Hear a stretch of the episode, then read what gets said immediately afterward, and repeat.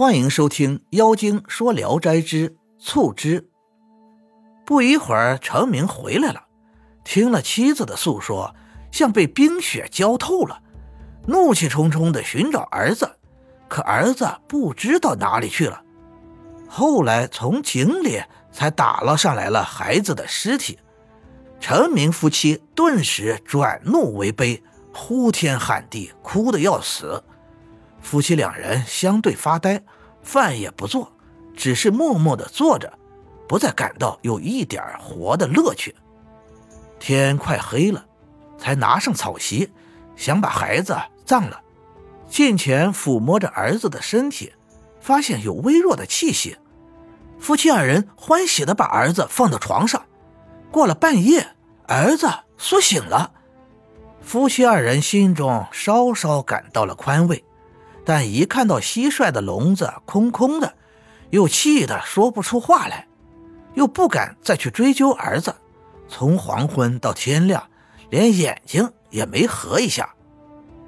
东方的太阳已经升起来，陈明仍然直挺挺地躺在床上发愁。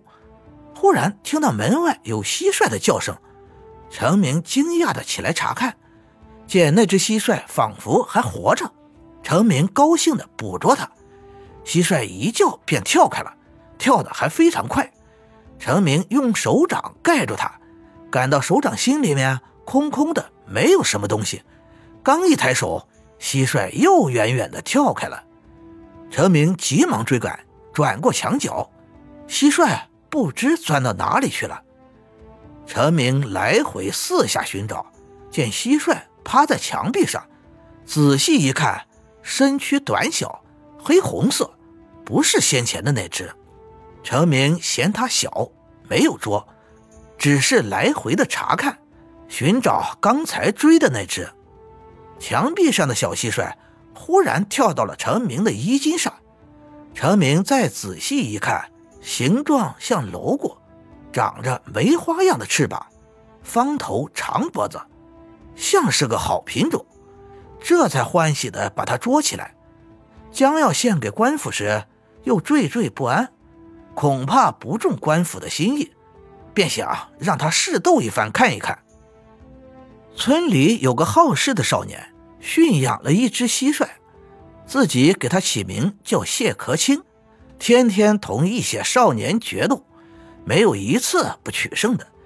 他想靠这只蟋蟀发财，便抬高价钱。却没有买的。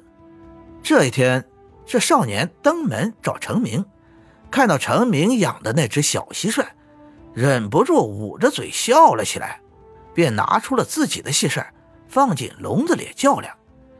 程明见他养的蟋蟀个头大，身子修长，心中很感到羞愧，不敢和他的较量。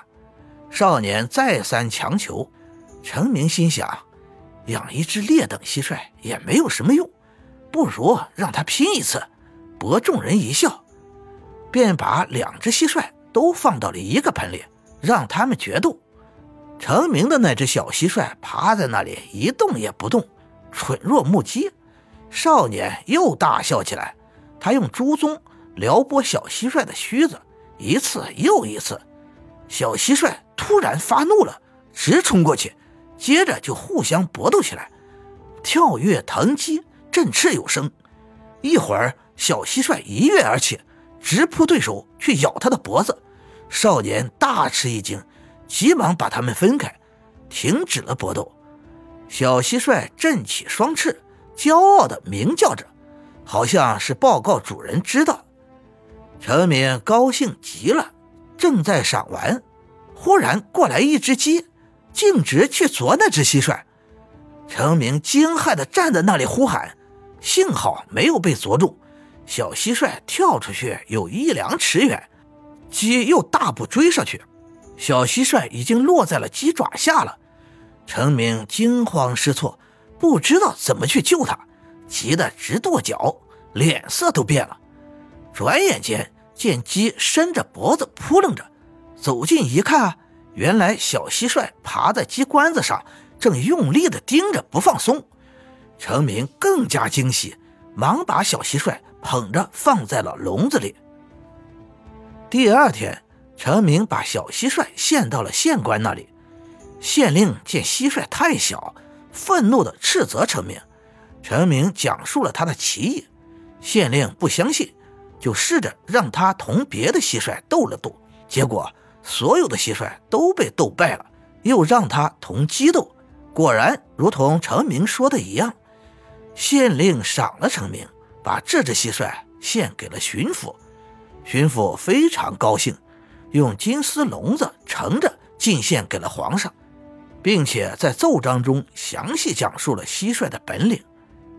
小蟋蟀入宫后，将天下进贡的蝴蝶、螳螂、尤利达、青葱蛾等各种稀奇的蟋蟀都斗了一遍，没有超过他的。小蟋蟀每当听到琴瑟的声音，就按着节拍跳舞，人们越发觉得它奇特。皇上非常高兴，下诏赏赐巡抚名马与一段。巡抚没有忘记这荣幸是从哪里来的。没过多久，县令就因政绩优异被提升，县令也高兴了，免去了陈明的差役，又嘱咐学识，让陈明进了县学。后来过了一年多，陈明的儿子精神复原了，自己说身子变成了蟋蟀，清洁善斗，现在才苏醒过来。巡抚也重赏了陈明，不几年。陈明便有了良田百顷，楼阁无数，牛羊满圈，一出门便穿着裘皮衣服，骑着高头大马，富贵赛过了官宦世家。感谢您的收听，您的支持是我持续创作的最大动力。如果喜欢，请关注订阅。朋友们，我们下期再见。